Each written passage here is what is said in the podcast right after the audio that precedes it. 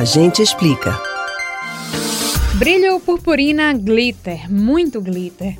No carnaval, além das fantasias, outra certeza é que os foliões vão usar e abusar desse produto para incrementar a roupa da festa.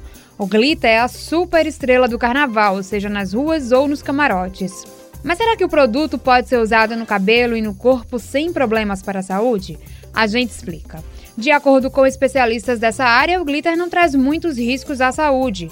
Mas se cair produto no olho, lave com soro ou água corrente. Essa atitude pode prevenir danos mais sérios à saúde. Quem usa lente de contato precisa redobrar a atenção para não cair no olho, mas se isso acontecer, as orientações são as mesmas. No corpo, material só pode causar algum tipo de dano caso você seja alérgico. Os sintomas são coceira e incômodo.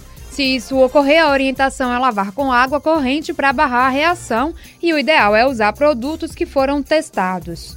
O ideal é que as crianças pequenas não usem glitter para não causar problemas mais sérios, porque as crianças colocam na boca ou no olho. Mas se para o seu corpo não faz muito mal, para o meio ambiente a história é outra. É que as pequenas partículas brilhantes que adornam o corpo dos foliões são feitas de plástico, material que não é biodegradável. Quando se lava o corpo ou o rosto coberto de glitter, as peças escorrem pelo ralo do banheiro. Elas são pequenas demais para serem filtradas no sistema de tratamento de esgoto e acabam parando nos rios e mares. O plástico é o maior poluente dos oceanos e o glitter é um microplástico, como são chamadas as partículas desse material, com menos de 5 milímetros. Nem todas têm um tamanho que o glitter tem originalmente. Parte delas são grandes produtos de plástico que chegaram a esse tamanho depois da deterioração por forças mecânicas no oceano ou radiação solar. O perigo das partículas e microplásticos no oceano é que elas podem ser ingeridas pela fauna marinha. E aí, para tentar minimizar os efeitos desse produto, muita gente tem aderido ao glitter biodegradável. A aposta sustentável oferece opções com ingredientes mais naturais.